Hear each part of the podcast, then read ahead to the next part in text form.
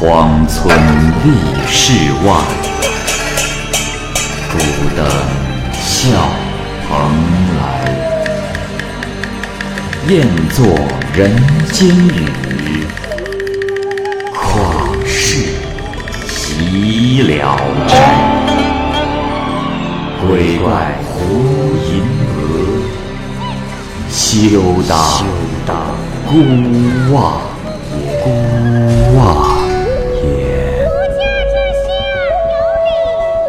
白话《聊斋故事》，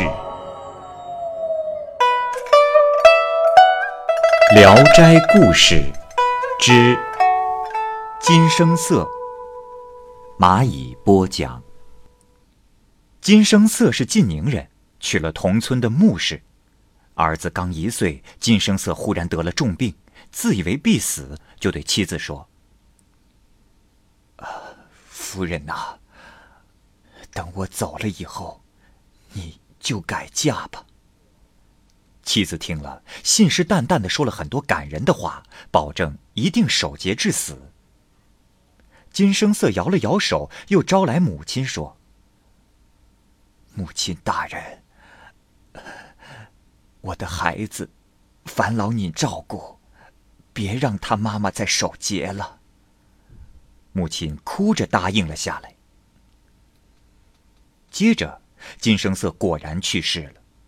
孩子的姥姥木木来吊唁，哭完对金母说：“哎呀，我说亲家母呀。”这天降不幸，女婿突然死去，呃，我的女儿还这么年轻，这将来可怎么办呀？金母正的难过，听他这么一说，怒气的回答说：“你，我儿尸骨未寒，你竟说出这样的话，一定要守节。”木木心中惭愧，也就不再说话了。到了晚上，木木陪伴女儿过夜，私下里就问女儿说：“哎呀，我说女儿啊，天下男人多的是，以你的容貌，何愁没有如愿的配偶？你还年轻，不如找个人依托，只眼巴巴的望着襁褓中的孩子，这不是傻吗？如果一定要让你守节。”你就别和他好好的过。恰好金母从这儿经过，听到了后面的这几句话，就更加的气愤了。第二天，金母就对木木说：“亲家母，我的儿子是立有遗嘱，本来不让媳妇守节，但他这样等不及的样子，实在让人难受。这节一定要守。”木木听完，气冲冲的离去了。夜里，金母梦见儿子前来，哭着劝母亲让媳妇改嫁。金母心中感到诧异，就让人告诉穆家，约定给儿子出殡后，任凭穆女嫁人。然而阴阳先生说，本年不宜入土。木女希望快些嫁人，在待孝期间还不忘涂脂抹粉，住在婆家。还穿素色的衣服，一回到娘家就穿上了崭新的艳妆。金母得知此事后，心里很不好过，但是想到儿子的话，也就隐忍了下来。于是木女更加的放肆，村中无赖董贵看上了木女，便用钱买通金家邻居的老太太，求她向木女传达衷情。半夜时分，董贵偷偷的从林家翻墙进来，找到木女的住处，于是就开始和木女私通。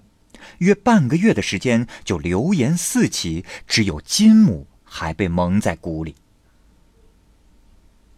在木女的房间里，晚上只有一个小丫鬟，是木女的心腹。一天夜里，二人正在缠绵，只听见棺材震响，那声音像放炮竹似的。小丫鬟睡在外屋，看见死去的金生色从帷帐后面走了出来，手握宝剑走进里间。不久，就听见董贵与木女的惊呼声。过了一会儿，董贵光着身子跑了出来。不多时，金生色拖着牧女的头发也走了出来，牧女放声嚎叫。金母被吵了起来。只见牧女光着身子走出来，正要开门叫他，他也不答应。追出门去一看，四周静悄悄的，而牧女竟不知去向。金母走进牧女的居室，灯还亮着，只见地上一双男人的鞋。便招呼小丫鬟，小丫鬟这才战战兢兢地走了出来，把事情一五一十地道出。二人又惊讶又害怕。再说董贵，他逃到了邻居老太太的家里，吓得蜷缩在墙角。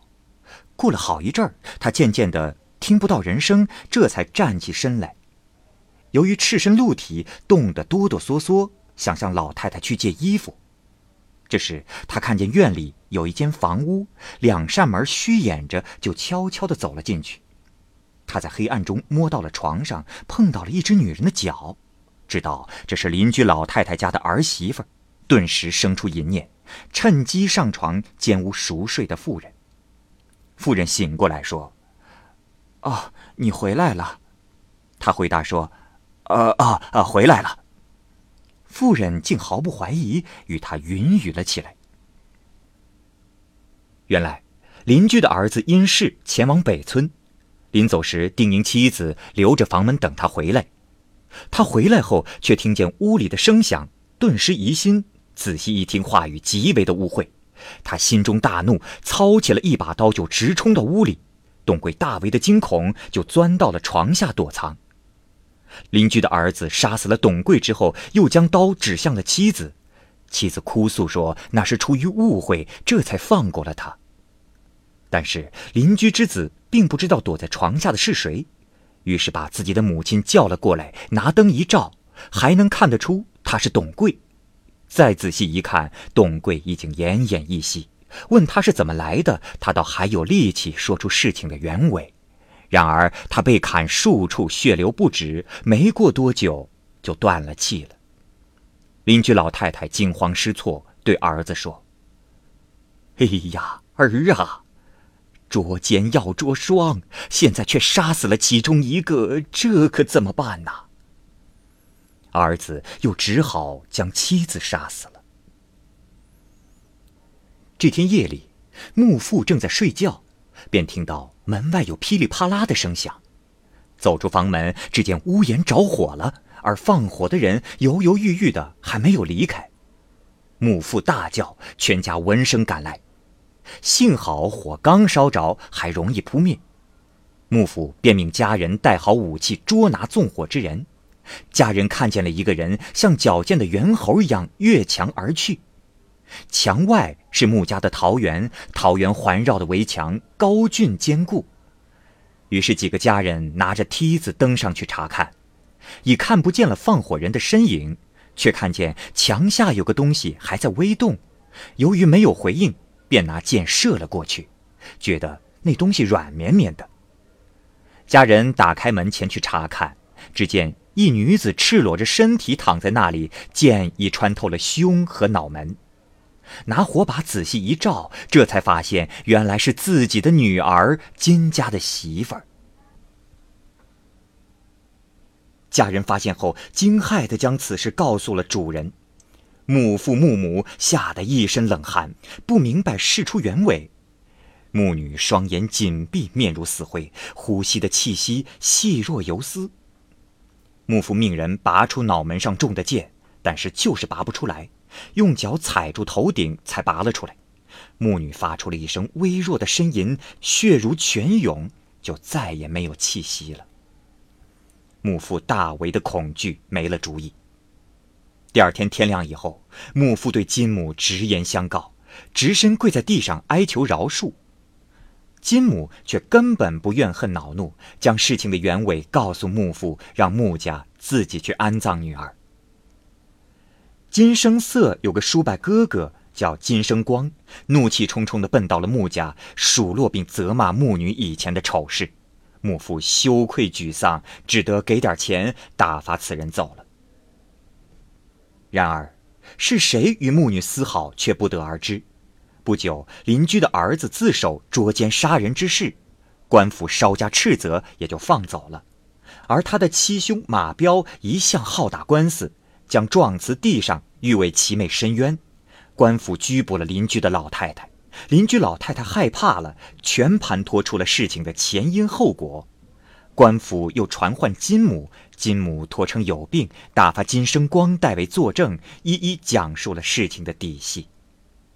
这样，前案再发，木父木母都被牵扯了进去，事件真相大白。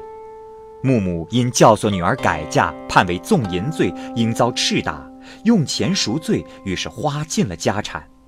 邻居老太太为通奸牵线，仗打毙命，于是案件了结。